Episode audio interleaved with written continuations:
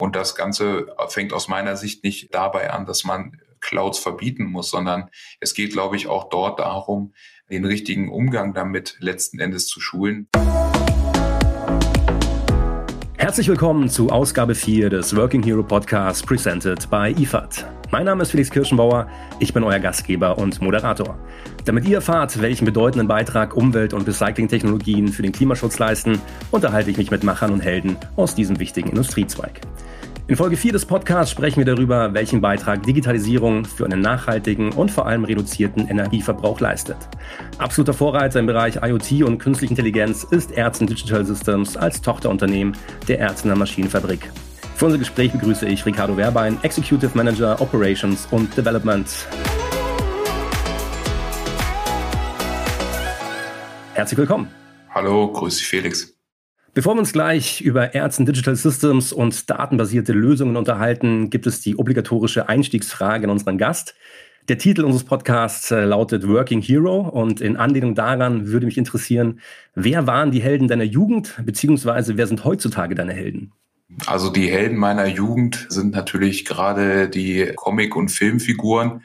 Ähm, ich bin leidenschaftlicher äh, Autofahrer, mache das auch so ein bisschen semi-professionell und deswegen muss ich natürlich sagen, Michel Vaillant, wie sollte es auch anders sein? Aber ansonsten, ich bin äh, ein Kind der 90er, bin natürlich groß geworden mit vielen anderen Folgen und Serien. Ansonsten natürlich nach wie vor Iron Man, ein großer Fan auch von der gesamten Avengers-Serie, was das betrifft. Und ja, das waren im Prinzip die Helden meiner Kindheit, meiner Jugend. Und das sind eigentlich auch diejenigen, die mich heute immer noch äh, begleiten. Also gerade Iron Man, finde ich, ist eine sehr gute Versinnbildlichung auch von dem, wofür wir stehen. Technologisierung, Digitalisierung, da kann man, glaube ich, sehr, sehr gute Parallelen sehen.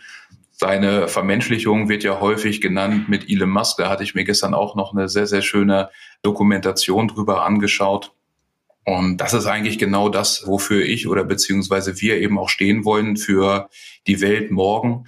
Und äh, genauso wie Elon Musk das Ganze eben sieht, dass wir eben uns nicht zufrieden geben mit, das ging früher nicht, wollen wir es halt eben für unsere Generation, aber auch für folgende Generationen eben gerne aufnehmen bei ihm ist es ein bisschen ambitionierter, Automobil oder aber eben auch äh, zu entfernten Planeten und Sternen fliegen.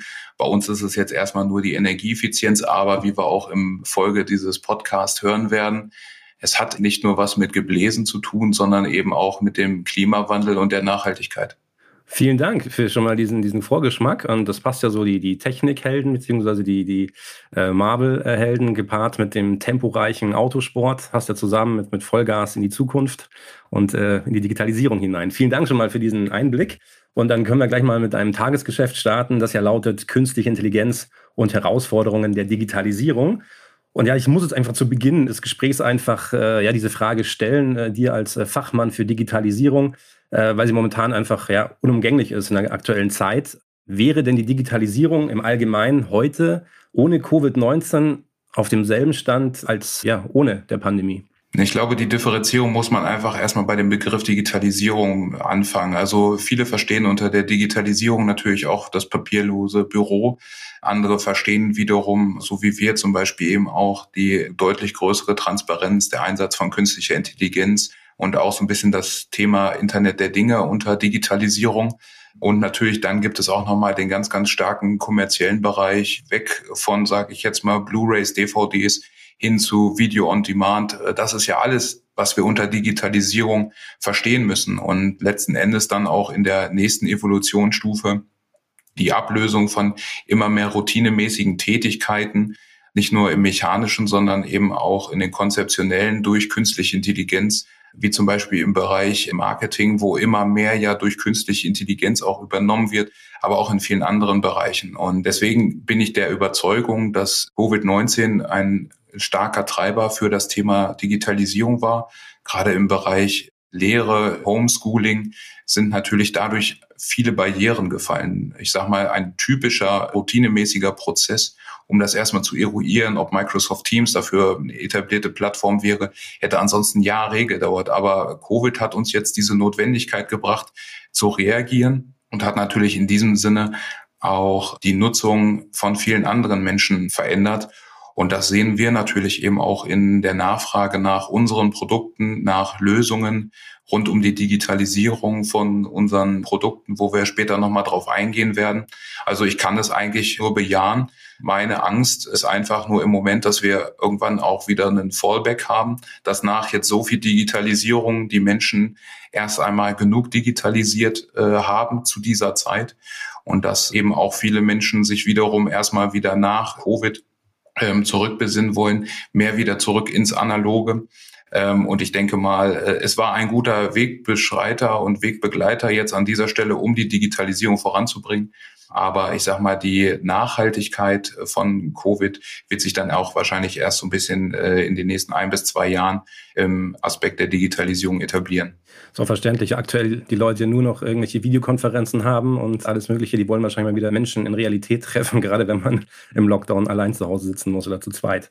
Welche Möglichkeiten im Bereich der neuen Geschäftsmodelle ergeben sich denn aus deiner Sicht aus der ja, weiter voranschreitenden digitalen Transformation, die wir jetzt schon angesprochen haben? Ich glaube, sehr, sehr viele Möglichkeiten bestehen dort. Also ich sage mal, das äh, beste Beispiel sind ja eben auch unsere neuen digitalen Service-Dienstleistungen, die so erstmal ohne das Thema Cloud, Digitalisierung so nicht möglich gewesen wären. Wir nutzen ja viele Sensordaten von unseren äh, Gebläsen und Schraubenverdichtern, konsolidieren diese zusammen in einer Cloud und nutzen eben in dieser Cloud diese unglaubliche Rechenpower, die ja so früher on-premise an, an dem Verdichter selber nicht möglich gewesen wäre oder wenn halt eben nur mit einem sehr, sehr hohen ähm, Aufwand an Hardware.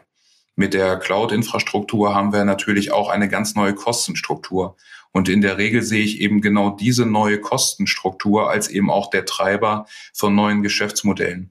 Ich finde, die Digitalisierung hat uns an dieser Stelle mehr gebracht als auch immer nur das häufig zitierte Predictive Maintenance oder Pay-per-Use-Geschäftsmodelle, weil das ist immer das, wo viele dann eben an dieser Stelle dran denken. Aber es gibt eben auch deutlich mehr als eben nur dieses, wie wir zum Beispiel eben auch mit unserem Maschinenparkmanagement oder diesem Energy Management Improvement System zeigen, nämlich die Nachhaltigkeit äh, von unseren Gebläsen und Kompressoren eben zu verbessern und eben auch nachhaltig vor allen Dingen die Energieeffizienz zu steigern und damit die CO2-Emissionen zu reduzieren. Klassisches Thema gerade in Deutschland ist immer, wenn es um Digitalisierung geht, hat man auf der einen Seite ja klar Weiterentwicklung, äh, wir schreiten voran und auf der anderen Seite immer die Spaßbremsen-Aktion, äh, immer so, ja, aber der Datenschutz, der Datenschutz. Was sagst du den Leuten, wenn ihr mit solchen Argumenten auf dich zukommen? Also da kann ich mich im Prinzip selber nur zitieren, dass äh, eben dieser Datenschutz eben nicht zum Protektionismus führen darf. Äh, ich finde, Datenschutz ist gut und auch richtig und auch viele Ereignisse der jüngsten Jahre haben uns gezeigt, wie wichtig Datenschutz eben ist. Und genau dafür steht ja auch letzten Endes wiederum Ärzten, nicht nur für Qualität in den Produkten, sondern natürlich eben auch als souveräner und zuversichtlicher Partner. Und genau darum geht es, glaube ich, auch bei dem Thema Datenschutz, Datensicherheit. Also wem vertraue ich wirklich meine Daten letzten Endes an? Auch wir vermarkten unsere Produkte natürlich auch mit einem gewissen Eurobetrag. Das heißt also, wir verfolgen nicht das Freemium-Modell, weil wann immer das Produkt umsonst ist, ist man selber das Produkt. Und das wollen wir eben nicht, sondern die Integrität von den Daten ist uns eben wichtig. Wir legen alles offen, wir kommunizieren ganz offen, welche Daten wo gespeichert werden. Und dazu muss man natürlich auch sagen, dass die Daten, die wir speichern, keine personenbezogenen Daten sind, sondern hauptsächlich maschinenbezogene Daten. Natürlich lässt sich aus allem wiederum ein Rückschluss über Leistung und Effizienz ermitteln. Aber äh, so strikt nach DSGVO muss man sich dann eben hier nicht regulieren. Aber wie gesagt, äh, das Thema Datensicherheit ist eben eines der zentralen Themen, welches wir verfolgen und wo wir dann eben auch letzten Endes ganz transparent mit umgehen, um eben nicht in diesem Protektionismus zu gelangen, dass unsere Kunden eben hier eine No-Go-Area erkennen. Ja, ist eben die Mischung macht es eben aus. Ne? Also wie beim, ich mache mal ein Beispiel vom Fußball, wenn man sich nur auf die Verteidigung konzentriert und nur hinten reinstellt, wird man wahrscheinlich nie gewinnen. Und deshalb muss man sich immer ein bisschen nach vorne wagen. Und das ist halt die, die Mischung aus Datenschutz und Digitalisierung. Jetzt hast du dazu ja auch auf LinkedIn einen Beitrag verfasst und da zitierst du äh, den Publizisten Willi Meurer. Es lautet, der Mensch von heute wird mit Methoden von gestern nicht die Probleme von morgen lösen können. Wie stark sind aus deiner Sicht im Hinblick auf Digitalisierung noch Methoden von gestern verbreitet? Ich glaube, wir befinden uns gerade in einer Zeit des Umschwungs. Ich glaube, es gibt noch ganz, ganz viele Methoden, die auch noch heute angewendet werden, was auch völlig in Ordnung ist. Ich glaube, natürlich, äh, wir hatten ja gerade darüber gesprochen, Covid hat hier vieles revolutioniert oder auch zu einer Disruption getrieben. Aber letzten Endes sind wir alle Menschen. Wir müssen uns alle an die neuen Gegebenheiten anpassen. Einige können das schneller, andere eben nicht ganz so schnell. Und deswegen ist es auch völlig in Ordnung. Nur was man eben einfach akzeptieren muss, dass sich die Welt in einem Wandel befindet, dass wir uns eben immer mehr zu diesem Thema der Digitalisierung eben auch hinreißen lassen müssen, weil es eben auch viele Probleme gibt, die so mit den alten Methoden nicht mehr möglich werden. Alleine schon, wenn ich mir überlege, wir sind jetzt sieben Milliarden Menschen auf der Welt. Das waren wir vor 100 Jahren auch noch nicht. Wenn wir jetzt noch mal weiter zurückgehen und das Beispiel mal radikalisieren, dann wäre es eben auch nicht mehr möglich, mit Pferd und Flug diese sieben Milliarden Menschen zu ernähren. Und das ist genau das, wo man eben jetzt auch die Digitalisierung, glaube ich, an dieser Stelle eben nutzen muss, um eben diese ganzen strukturellen Themen anzugehen. Und es werden immer mehr Menschen auf der Welt. Und alle sprechen ja im Moment von Covid-19. Aber das nächste große Thema ist und bleibt die Klimakatastrophe oder der klimatische Wandel auf unserer Erde der ist im Moment erstmal ein bisschen in der Agenda nach hinten gerückt, weil es eben gerade um diese Pandemie eben geht. Aber er wird wiederkommen. Und ich glaube, das sind nämlich die Themen, auf die wir uns vorbereiten müssen mit der Digitalisierung zusammen, um eben auch dieser enormen Herausforderung dann letzten Endes Herr zu werden. Jetzt hast du die Herausforderungen ja schon angesprochen, die uns dann betreffen werden. Es ist ja die Entwicklung von Methoden, um eben diese Herausforderungen lösen zu können, ist ja dein Alltag äh, bei Ärzten Digital Systems. Und eines dieser Projekte ist Air Progress. Was genau darf man sich darunter vorstellen, wenn man das bisher noch nie gehört hat? Air Progress, wie es eben schon der Name sagt, soll ja eben auch für den Fortschritt eben stehen. Und genau das wollen wir eben auch damit erreichen. Für alle diejenigen, die vielleicht Ärzten noch nicht äh, so gut kennen, Ärzten ist im Prinzip ein Anwendungsspezialist und Hersteller von Gebläsen, Schraubenverdichtern und Turbogebläsen, die gerade eben im Speziellen im Bereich der Abwasseraufbereitung auf Kläranlagen eingesetzt werden für den biologischen Reinigungsprozess. Und wir als Ärzten Digital Systems haben uns eben überlegt, was wird wohl der Einfluss der Digitalisierung auf eben genau diesen Prozess letzten Endes sein und haben uns versucht, eben hier so gut es geht in den Kunden hineinzuversetzen und was eigentlich seine täglichen Herausforderungen eben sind und natürlich auch seine strukturellen Herausforderungen. Und ein sehr, sehr dominantes Thema schon lange in unserer Branche ist das Thema Energieeffizienz und Verfügbarkeit. Und dabei natürlich Energieeffizienz nicht nur um die Betriebskosten zu senken, sondern natürlich auch in den letzten Jahren verstärkt, um CO2 einzusparen und natürlich damit auch die Kapazität von Kläranlagen zu verbessern. Und genau dort sitzt Air Progress an, also mit Hilfe von Air Progress und entsprechenden Sensoren an der Maschine können wir die Effizienz oder die effiziente Nutzung unserer Maschinen oder eines gesamten Maschinenverbundes aus der Ferne eben überwachen. Das Ganze funktioniert autonom, also eben ohne das Zutun von Menschen, wo man wieder über künstliche Intelligenz eben sprechen kann. Und wir geben eben dem Betreiber Hinweise darüber, wie er seine Maschinen immer weiter und effizienter letzten Endes nutzen kann. Und damit sind eben übergeordnete Einsparpotenziale von über 20 Prozent möglich, was natürlich zum einen zur Einsparung von Energiekosten und CO2 beiträgt, aber natürlich eben auch zur Effektivitätssteigerung. Das heißt also auch zur Kapazitätssteigerung von eben diesen Kläranlagen. Das ist das, wofür Air Progress steht, nämlich genau den Kunden nutzen und was wir eben auch als Ärzten Digital System in unserer Vision verankert haben, ein Stück weit Customer Obsession, also wirklich den Kunden in das Zentrum all unseres Tuns zu packen und das ist im Prinzip an dieser Stelle daraus entstanden. Jetzt hast du jetzt schon die Vorteile für den Anwender erwähnt, eben die Einsparungen, was jetzt den Verbrauch angeht, Energieverbrauch und auf der anderen Seite auch den größere Kapazitäten. Es sind ja sehr viele Anlagen, gerade im Abwasserbereich und in Klärbetrieben, sind ja jetzt nicht gerade, ja, die gibt es ja schon ein paar Jahre. Also manche gehen ja schon über 50 Jahre, manche vielleicht auch schon Richtung 100 Jahre. Wenn man da jetzt äh, mit einem digitalen Projekt oder mit einem digitalen Modell dort vorstellig wird, wie schwierig ist denn da die Umsetzung? Also man hat auf der einen Seite die neue Welt und auf der anderen Seite die alte Welt. Wie kompatibel ist das oder wie, wie groß ist der Aufwand, um dann das so kompatibel wie möglich zu gestalten? Das ist natürlich immer ein bisschen schwierig, aber genau das sind ja im Prinzip die Herausforderungen, denen wir uns angenommen haben, weswegen ich auch gesagt habe, wir nehmen den Kunden in das Zentrum von dem, was wir eben tun. Wir wissen ja, dass eben viele Kläranlagen Deutschland, aber eben auch weltweit strukturell schon zu der älteren Generation gehören. Und da müssen wir natürlich direkt dort eben ansetzen, also quasi bei dem Retrofit und quasi auch wir sprechen ja immer gerne über Helden, den alten Helden, sage ich jetzt mal, die Möglichkeit geben, auch noch in Zukunft letzten Endes zu bestehen, also quasi neue Methoden, neue Möglichkeiten geben, um eben auch mit den Herausforderungen der Zukunft umzugehen. Was heißt das konkret? Wir haben technologisch die Möglichkeit, eben auch ältere Gebläse, Schraubenverdichter, Turbogebläse nachzurüsten mit unserer Sensorik und den damit einhergehenden auch Remote Gateways für die Anbindung an die Cloud. Und genau das ist ja eben auch das Interessante für den Kunden. Er hat also nicht einen unglaublich hohen Invest auf seiner Seite, sondern eben viele der Kosten sind in den Laufzeitkosten durch diese Cloud eben abgedeckt. Und das äh, macht es natürlich letzten Endes für ihn auch sehr charmant. Das heißt, die Anfangsinvestitionen halten sich vergleichsweise in Grenzen und er partizipiert trotzdem über eine kontinuierliche Verbesserung in der Cloud. Und wann immer wir natürlich auch über Cloud sprechen, sprechen wir natürlich auch über sehr, sehr viel Transparenz. In Deutschland ist es vielleicht nicht so verbreitet, dass es größere Zusammenschlüsse eben von Kläranlagen gibt, aber gerade in Flächengebieten ist das natürlich sehr, sehr verbreitet. Das heißt also, es gibt eben einen Klärmeister beispielsweise, der für unterschiedliche Kläranlagen zuständig ist. Und gerade dem bieten wir natürlich durch unseren Cloud-Ansatz ein unglaublich gutes Arbeitsinstrument, um seinen Arbeitstag eben deutlich besser zu strukturieren.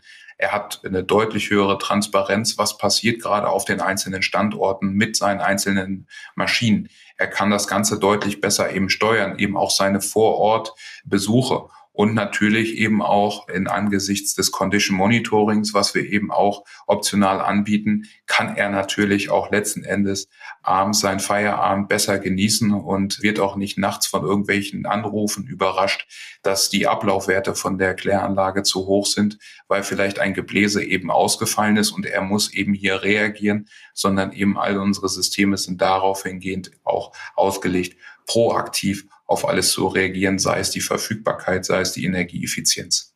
Jetzt hast du ja vorhin angesprochen, dass Deutschland jetzt nicht so als äh, großer Flächenstarter zu bezeichnen ist, was angeht mit den Klärbetrieben. Ähm, so seid ihr denn überall tätig auf der Welt? Also Ärzten ist grundsätzlich erstmal auf der gesamten Welt verteilt. Wir haben Vertriebs- und Service-Stützpunkte auf allen Kontinenten, was es uns natürlich eben auch unglaublich gut oder einfach macht, sehr, sehr nah am Kunden zu sein. Das ist natürlich für uns ganz, ganz wichtig, auch in Zeit von Cloud. Die Cloud kann zwar sehr, sehr viel vorhersagen, aber gemacht und umgesetzt werden muss es natürlich eben vor Ort. Und um die Frage zu beantworten, wir sind eben aktuell sehr, sehr stark in Europa unterwegs, weil wir eben auch hier einen gewissen Ausrollprozess natürlich haben. Aber wir sehen natürlich eben auch sehr, sehr großen Bedarf, gerade in den größeren Flächenstaaten wie den USA, äh, insgesamt in Amerika, aber natürlich auch auf dem asiatischen Kontinent, der teilweise schon deutlich technologisch weiter ist, gerade was das Thema Cloud, äh, 5G oder ähnliches anbetrifft. Dort gibt es natürlich andere Hürden, die zu nehmen sind, gerade was Cloud anbetrifft äh, innerhalb der Volksrepublik China. Aber das sind alles keine Herausforderungen, die wir scheuen, weil wir eben weltweit eine unglaublich hohe Anzahl von installierten Maschinen haben. Wir sprechen davon ungefähr 100.000 Kläranlagen, die mit unseren Maschinen laufen. Und natürlich wollen wir eben all diejenigen auch hier eine Lösung anbieten, egal ob er jetzt eben aus Deutschland, USA oder eben aus Indien kommt. Da würde ich noch mal kurz einen Schritt zurückgehen, um nochmal zum Thema Air Progress. Gab es da sowas wie einen ausschlaggebenden Grund, dass man gesagt hat, dieses Projekt Air Progress wird jetzt ins Leben gerufen? Oder war das einfach ein längerer Entwicklungsprozess, wo man dann darauf gestoßen ist und eben dann diesen Projektnamen, sag ich mal, Titel dann wirklich auch so gebaut hat? Das ist natürlich ein etwas ähm, längerer Prozess. Es war jetzt natürlich nicht so, dass wir einfach eines Tages gesagt haben, so wir machen das jetzt mal. Entwicklung war eigentlich eine Zusammenkunft, sage ich jetzt mal, aus Marktanforderungen und technischen Möglichkeiten. Uns war es natürlich schon seit längerem bewusst, wo auch die Herausforderungen des Kunden liegen. Aber es war eben im Moment immer noch nicht möglich, ihm eine wirtschaftliche Lösung dafür eben anbieten zu können. Und durch im Prinzip auch die Verbesserung der Cloud-Dienstleistungen und natürlich eben auch der Performance von künstlicher Intelligenz und der Berechnung innerhalb der Cloud haben sich dann eigentlich diese Fronten ein Stück weit eben angenähert. Das heißt, der Kundendruck wurde immer größer und die Möglichkeiten auf der technologischen Seite, bis wir es dann eben letzten Endes 2019 zu einer Synergie treiben konnten, wo wir gesagt haben, ja, wir haben jetzt im Prinzip das Geschäftsmodell, wir haben auf der anderen Seite die technologische Möglichkeit mittels der Cloud, um eben das Ganze zusammenzuführen. Und daraus ist dann letzten Endes das Produkt Air Progress entstanden, worauf wir auch nach wie vor stolz sind und was wir eben auch hier mit einer sehr, sehr hohen Dynamik weiterentwickeln. Ärzten Digital Systems ist ja ausgegründet aus der Ärzner Maschinenfabrik in Hameln hier mit einem kleinen, schlagfertigen Team, aber eben auch mit dieser unglaublichen Erfahrung aus über 150 Jahren Maschinenbau von der Erzner Maschinenfabrik selber. Und das ist genau diese Symbiose, die wir brauchen, um eben hier den Herausforderungen von morgen dann letzten Endes auch Herr zu werden. Jetzt hast du ja soweit schon mal zwei Schlagworte genannt, also die Wasserwirtschaft und auch die Gebläsetechnik, wo ihr sehr aktiv seid. Wie unterscheiden sich da die Anwendungen? Also das eine klar Klärbetriebe, aber Gebläsetechnik, also sind da komplett verschiedene Anwendungen gefordert von eurer Seite? Also ich denke mal, das kann man so konkret nicht sagen. Also es gibt natürlich immer unterschiedliche ähm, Anforderungen aus jedem Wirtschaftsbereich, aus jeder Applikation, aus jeder Branche und natürlich auch von jeder Technologie selber. Aber letzten Endes lässt es sich dann immer subsumieren auf eigentlich eine Sache und das ist die Reduzierung der allgemeinen Betriebskosten, sei es jetzt eben durch Strom, sei es eben durch ungeplante Ausfallzeiten. Und das ist eigentlich in vielen Branchen sehr, sehr ähnlich. Aber jede Branche hat da eben seine Spezialitäten. Zum Beispiel eben bei Kläranlagen ist es so, dass sehr, sehr häufig noch mit redundanten Gebläsen gearbeitet wird. Das heißt, dort wird also sowieso nicht die Kapazität maximal ausgeschöpft.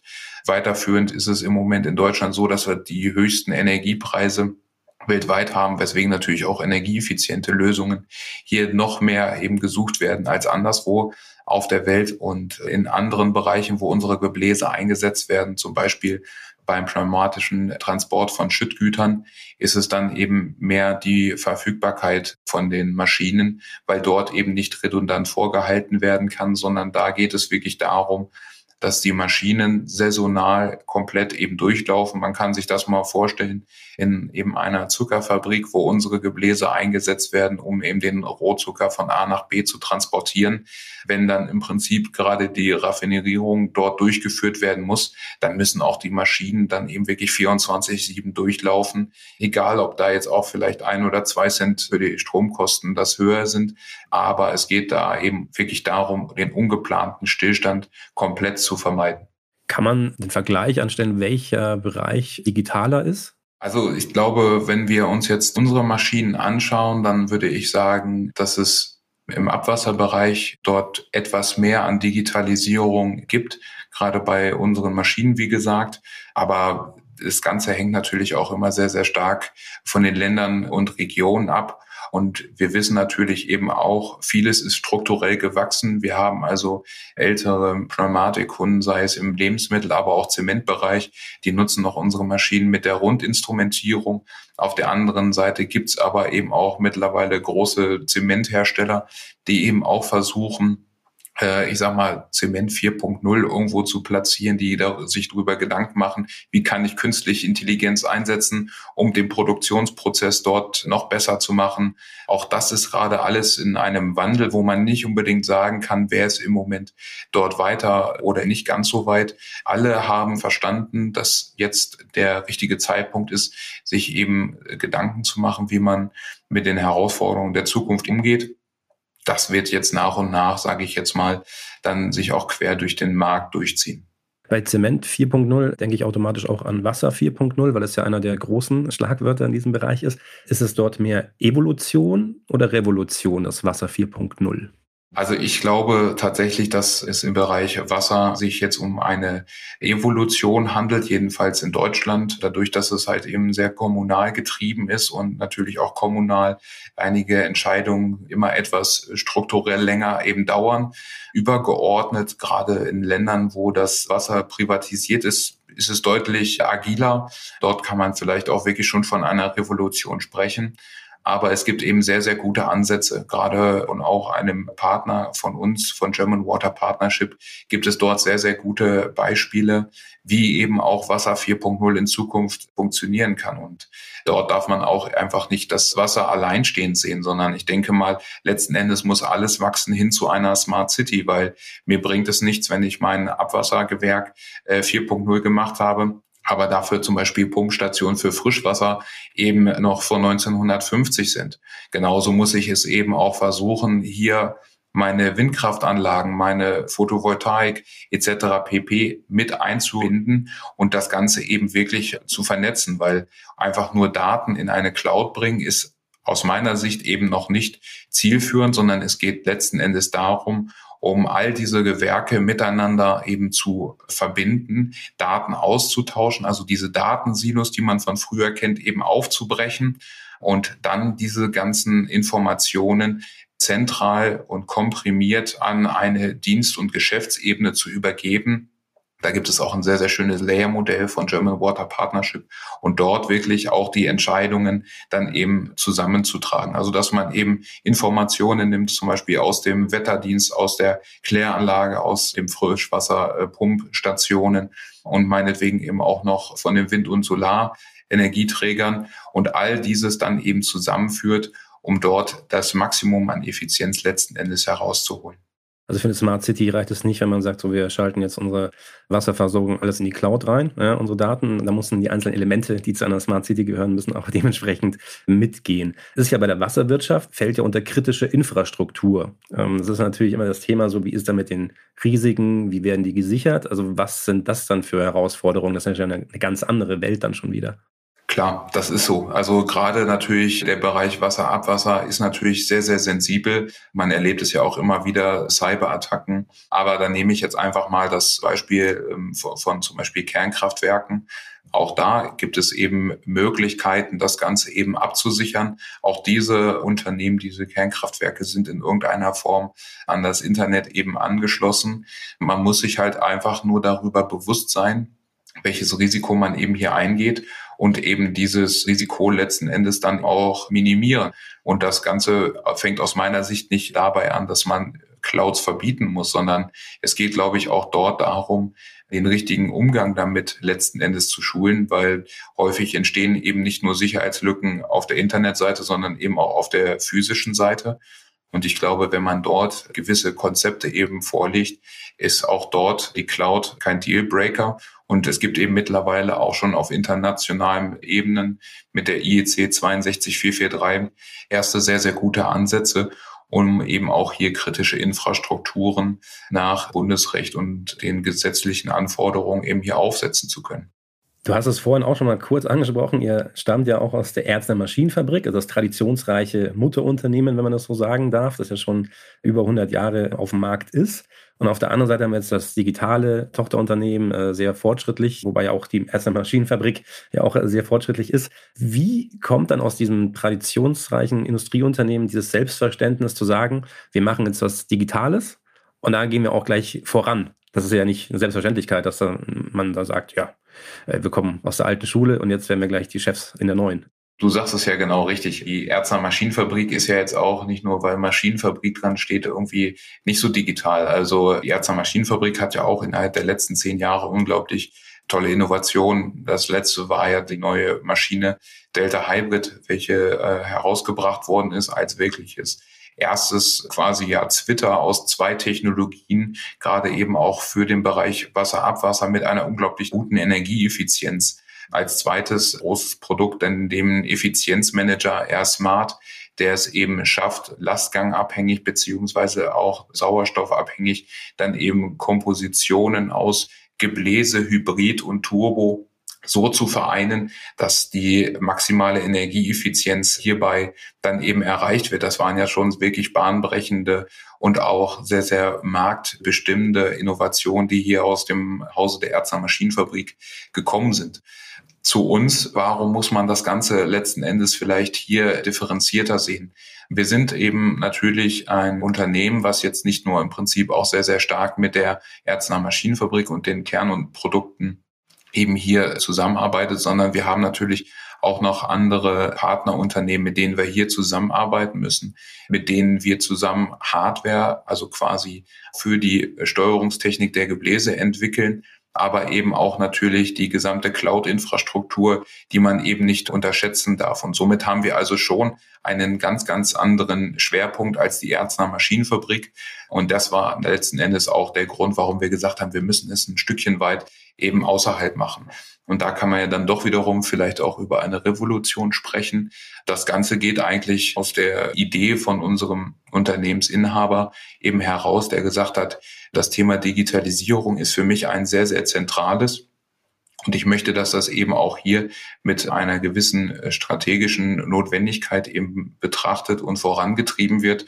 Und das war letzten Endes der Grund dafür, warum er gesagt hat, ich möchte, dass dieses eben separat ist, alleinstehend und eben natürlich hier auch die neuen Markttrends dann eben aufgearbeitet und Lösungen für Ärzte, für den Kunden erarbeitet werden. Mal ganz frech gefragt, äh, wer profitiert denn mehr von dem anderen? Naja, ich glaube, es ist mittlerweile wie ähm, in so vielen Sachen eine unglaublich tolle Synergie daraus entstanden. Wir lernen natürlich sehr, sehr viel über unsere Maschinen, eben auch Neues kennen. Wir bringen natürlich auch so eine gewisse Art von Innovationskultur mit da rein, denken natürlich eben auch manche Sachen eben anders. Aber auf der anderen Seite gibt uns natürlich auch eben die Erzer Maschinenfabrik mit ihren Produktstrukturen, mit ihren Kundenstrukturen einen unglaublich guten Zugang. Auch das Thema Retrofit wäre an dieser Stelle eben so einfach nicht möglich, wenn man eben auch nicht hier das Maschinenbauerverständnis hat, wo man eben jetzt auch hier letzten Endes die Sensoren anbringen kann. Also wir sind da ja wiederum auf einer etwas, ich sag mal, von der Topologie her gesehen höheren Ebene mit der Cloud. Aber die beste Cloud bringt nichts ohne die entsprechenden Sensoren, ohne die Maschinen. Und deswegen geht es hier eben auch nur koexistent und nicht wer von wem am meisten dann eben profitiert oder lernt. War auch nicht ganz ernst gemeint, die Frage. Ähm, aber man merkt, wenn man dir zuhört, einfach, du lebst die Digitalisierung, das ist deine Welt, alles was Clouds angeht und ganze Transformation. Das hat ja auch dazu geführt, dass der Publish Industry Verlag hat dich zu einem der Vordenker in der Prozessindustrie ernannt. Wie fühlt sich diese Auszeichnung für dich an? Erstmal ungewohnt, hat mich natürlich unglaublich gefreut. Was ich nur so schade fand, dass man eben nur mich geehrt hat, weil äh, ich bin vielleicht das Gesicht oder der Repräsentant an dieser Stelle. Aber der Dank müsste eigentlich dem ganzen tollen Team, was dahinter steht, gebühren. Also nicht nur Ärzten Digital Systems, sondern auch all den Kolleginnen und Kollegen aus der Ärzter Maschinenfabrik und den verbundenen Unternehmen, die eben das Ganze ermöglicht haben. Und äh, an dieser Stelle kann ich ja dann mal die Möglichkeit nutzen und mich hier bei all den Kolleginnen und Kollegen dafür bedanken. Es war natürlich toll, vor allen Dingen gerade eben auch, wenn der Publish Industrie Verlag hier unser Tun gewürdigt hat und natürlich auch damit uns ein Stück weit bestätigt, ja Mensch, Ärzten, ihr seid hier genau auf dem richtigen Weg als eben Vordenker. Es ist nicht immer einfach, der Vordenker zu sein, aber letzten Endes ist es eben wichtig, hier voranzuschreiten und natürlich eben auch die Innovation mit in den Markt hineinzubringen man ist immer nur als Team erfolgreich, hast du ganz gut gesagt. Deswegen schön, dass du auch deine, Kollegen hier nochmal explizit erwähnt hast. Dass du ja bei der Digitalisierung vorne mit dabei bist und auch sehr interessiert bist an allen neuen äh, Themen, zeigt ja auch, dass du auch in anderen Podcasts aktiv bist äh, und da auch äh, hin und wieder dein Wissen ja zum Besten gibst. Äh, wo kann man dich dann unter anderem auch noch hören? Ja, das stimmt. Ich habe das Ganze jetzt hier als neue Plattform irgendwie entdeckt und äh, finde das auch wirklich unglaublich spannend. Ich bin selber auch ambitionierter Podcast-Hörer, weil ich finde, man kriegt immer unglaublich tolle Inspiration. Und deswegen bin ich jetzt nämlich auch nochmal zu hören auf dem Industrial IoT Use Case Podcast von der Madeleine Mickeleit. Dort äh, sprechen wir eben unterschiedliche Use Cases. Grüße an die Kollegin Madeleine. Ich möchte mich bis hierher schon mal bei dir für das sehr offene Gespräch und die ausführlichen Einblicke in das Unternehmen Ärzten Digital Systems bedanken. Bevor wir jetzt aber am Ende dieser Folge des Working Hero Podcast presented by IFAD angekommen sind, habe ich noch zwei Fragen an dich. Wir haben es schon ein bisschen angeschnitten, aber was werden aus deiner Sicht äh, die größten Aufgaben und Herausforderungen im Bereich Digitalisierung in den kommenden fünf Jahren sein? Ich glaube, die größte Herausforderung der Digitalisierung wird es in Zukunft sein, die ganzen individuellen Digitalisierungsbestrebungen der Unternehmen und Hersteller zusammenzuführen. Aus meiner Sicht gibt es im Moment sehr, sehr viele Unternehmen, was ich natürlich auch begrüße, die sich mit dem Thema Digitalisierung eben beschäftigen. Aber wie wir eben gerade schon richtig gesagt haben, bei dem Schichtmodell von GWP. Es sind halt dann wiederum Datensilos, die teilweise ähm, einfach nur in der Cloud zusammengefasst werden. Also es muss eine übergeordnete Instanz geben, wo all diese Informationen zusammenfließen. Und aus meiner Sicht ist das eine Art von Cloud-to-Cloud-Kommunikation, weil der Hersteller selber braucht die Daten, um die richtigen Empfehlungen für den Anwender zu geben. Aber die Entscheidungsträger brauchen das Gesamtbild, also muss es irgendwo zusammengeführt werden in einer Cloud. Und ich denke, das wird eine der sehr, sehr zentralen Fragen sein, die es eben hier in Zukunft zu klären gilt. Und jetzt eben auch für den Bereich Abwasser, dass wir eben uns weiter kontinuierlich verbessern, dass die Energieeffizienz weiter steigt, dass die Kapazität weiter eben auch steigt, weil wir werden hier auf eine unglaublich große Herausforderung eben im Jahr 2050 hinsteuern mit dem Thema Wasserknappheit nicht nur quasi rund um den Äquator, sondern auch immer weiter in die nördlichen Regionen hin zu Europa. Damit entstehen auch ganz, ganz neue äh, soziale und politische Fragestellungen hinsichtlich Auswanderung, Umsiedlung etc. Und dem müssen wir einfach heute schon entschlossen mit Hilfe der Digitalisierung entgegentreten, um hier auch wirkliche Lösungen dann erarbeiten zu können. Wunderbares Fachschlusswort. Also die Herausforderungen äh, werden nicht weniger in den nächsten Jahren und deshalb ist es umso wichtiger, die passenden Methoden dazu zu haben. Jetzt aber abschließend äh, nochmal eine Frage. Wir müssen nicht so weit in die Zukunft schauen. Im Optimalfall haben wir es schon nächstes Jahr. Äh, findet die IFAD hoffentlich wieder in München statt, vor Ort, mit richtigen Menschen, äh, die sich sehen können und unterhalten können, ohne digitale äh, Tools. Worauf freust du dich am meisten, wenn du nächstes Jahr wieder zur IFAD nach München kommen darfst? Also tatsächlich, äh, wie wir schon vorhin gesagt haben, einfach mal wieder menschlichen, persönlichen Kontakt, mal wieder Hände schütteln, wenn es denn bis dahin wieder möglich ist, meinetwegen auch mit ein bisschen Desinfektionsmittel danach. Aber tatsächlich wollten wir letztes Jahr auf der IFAD mit unserem Produkt Air Progress äh, launchen. Wir haben uns dann für einen digitalen Launch entschieden. Gut, könnte man jetzt auch sagen, passt ja sowieso viel besser zu euch. Aber darauf würde ich mich einfach am meisten freuen, vor allen Dingen auch mal wieder in den Kundenkontakt zu treten, unsere Produkte dort dem Kunden vorzustellen, sein Feedback zu bekommen, so dass wir dann eben auch kontinuierlich besser werden können. Und darauf freue ich mich am meisten, einfach mal wieder mit dem Kunden sprechen. Vielen Dank für das Gespräch an Ricardo Werbein von Ärzten Digital Systems. Danke, Felix. Mehr zum Unternehmen bietet die Webseite erzendigital.com und alle Infos rund um die Weltleitmesse IFAD gibt es auf ifad.de. Für euch, die ihr zugehört habt, stehen die Links zu den Webseiten auch nochmal zusammengefasst in den Show Notes. Wenn ihr Fragen an uns oder unsere Gäste habt, dann schreibt uns gerne eine Mail an workinghero@messe-münchen.de. Das war Folge 4 des Working Hero Podcasts presented by IFAD. Vielen Dank an Maniac Studios aus Berlin für die Produktion. Danke an alle Hörerinnen und Hörer fürs Dabeisein. In der nächsten Ausgabe beschäftigen wir uns mit der Firma Kamat und Hochdrucktechnik. Wenn ihr das nicht verpassen wollt, dann abonniert Working Hero auf Apple Podcast, Spotify und überall, wo es Podcasts gibt. Bis dahin, alles Gute und auf Wiederhören.